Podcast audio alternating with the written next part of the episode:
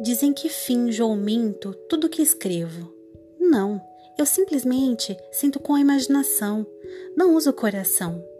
Tudo que eu sonho, passo, o que falha ou finda, é como um terraço que sobre outra coisa ainda.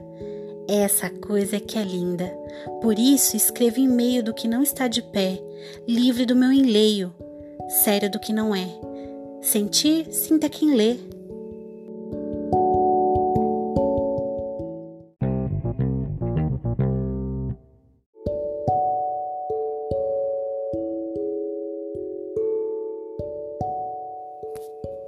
Esse poema chama Isto, de Fernando Pessoa.